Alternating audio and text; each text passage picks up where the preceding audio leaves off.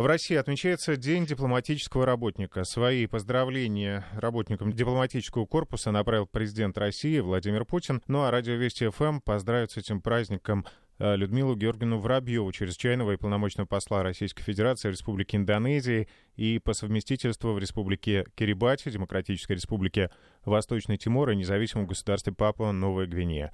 Людмила Георгиевна, здравствуйте. Добрый день. Мои поздравления с профессиональным праздником. Спасибо большое. Хотелось бы поговорить с вами об этой вашей необычной работе. Расскажите, насколько сложно быть послом в стране, где в последнее время не так редко происходят погодные аномалии и религиозные конфликты? А, ну, вы знаете, к сожалению, в средствах массовой информации Индонезия в основном упоминается только в контексте стихийных бедствий, э, которые, естественно, к сожалению, случаются в этой стране. Но Индонезия – это потрясающая страна с древней историей и очень разнообразной культурой. Это страна, где к нам хорошо относятся, помнят э, помощь, которую мы оказывали Индонезии в 60-е годы. Поэтому, конечно, работать э, не просто, как, собственно, и в любой другой стране. Дипломатическая работа вообще не очень легка, так скажем, но и потрясающе интересно. А сложно ли быть женщиной-дипломатом вообще и в Индонезии в частности? В Индонезии быть женщиной-дипломатом, наверное, не сложнее, чем в любой другой стране. Э, ну, для примера я могу вам сказать, что э, где-то 20% э, всего дипломатического корпуса послов в этой стране – это женщины, включая, например, такие страны, как Афганистан. Афганистан в Индонезии представляет тоже женщина в Индонезии министр иностранных дел женщина. Так что э, я не испытываю никаких трудностей. Даже, может быть, наоборот, иногда гендерный фактор – это преимущество. Во всяком случае, тебя запоминают больше, чем, наверное, запомнили бы мужчину. А вообще, вот женщины и мужчины, дипломаты, э, у кого лучше получается эта работа, на ваш взгляд? Но я бы не противопоставляла. А, есть свои преимущества мужчин, у женщин, но это в любой профессии. Что касается дипломатии, ну, наверное, женщины в чем-то более гибкие, более могут понять э, собеседника, поэтому мы работаем вместе, одной командой, дополняя друг друга. Ну, давайте перейдем к некоторым аспектам работы. Если случается какая-то внештатная ситуация, а, что первым делом должен сделать э, посол? Уточните, есть ли среди погибших и раненых россияне, как происходит поиск? Ну, во-первых, первое, конечно, надо понять, что произошло и что происходит, э, и дать э, какой-то анализ э, ситуации. Конечно, самое важное – это нет ли какого-то ущерба для наших сограждан, пострадал ли кто-то, может быть, кто-то находится в зоне стихийного бедствия, нужна помощь. А, поэтому э, мы стараемся, во-первых, немедленно связаться с э, соответствующими службами страны пребывания а, и э, убедиться в том, что либо россиян нет, либо им нужна какая-то помощь и так сказать, понять, каким образом эту помощь необходимо оказывать. У нас есть круглосуточные телефоны горячей линии. У нас э, в любое время дня и суток россиянин может связаться с нашим посольством, э, с консульским отделом посольства и рассказать о том, что происходит.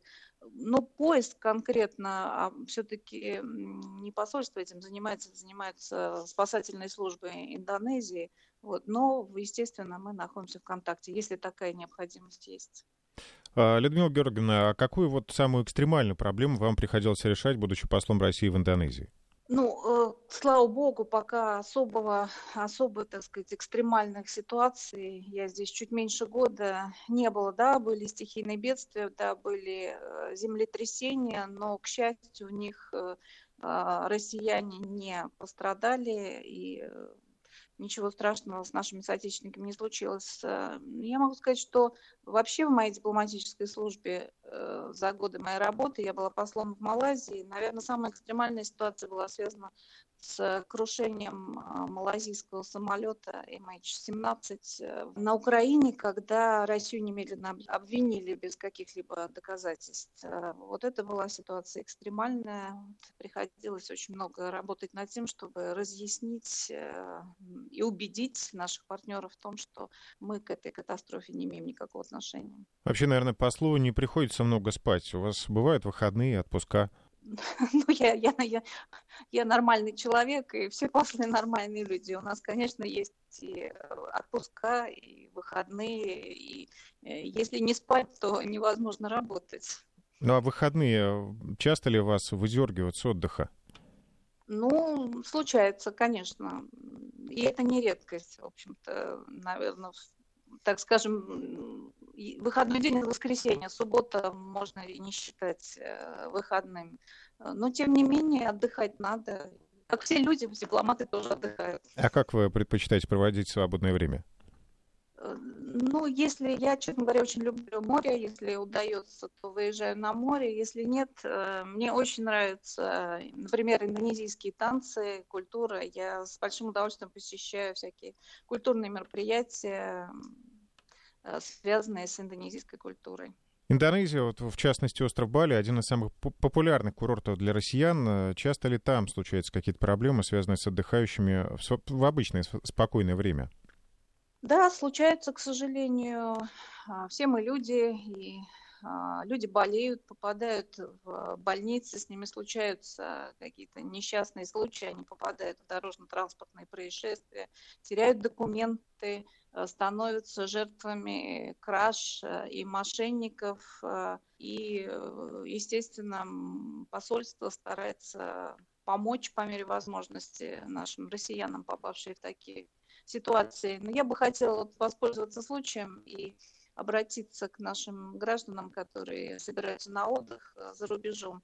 Ну, во-первых, обязательно иметь медицинскую страховку. Во-вторых, соблюдать э, все законы страны пребывания, нормы, заранее, может быть, почитать что-то, чтобы понимать, как себя э, вести. Ну и, конечно, проявлять здравый смысл, просто иметь голову на плечах. Потому что бывают ситуации, когда э, даже и посольство ничем не может помочь. В случае, например, нарушения закона страны пребывания. К сожалению, это так. Так что надо быть очень осмотрительным и внимательным, находясь за границей. Ну и последний вопрос, Людмила Георгиевна. Одно из значений слова «дипломат» толковый словарь дает как тот, кто добивается своей цели, проявляя искусство и тонкость в отношениях с людьми. А для вас что значит быть дипломатом? Да, конечно, общение очень важно. Я бы даже, может, дала такое определение, что дипломат – это профессиональный друг, да, потому что мы стараемся сделать так, чтобы наши отношения с зарубежными партнерами укреплялись э, в интересах э, нашего народа.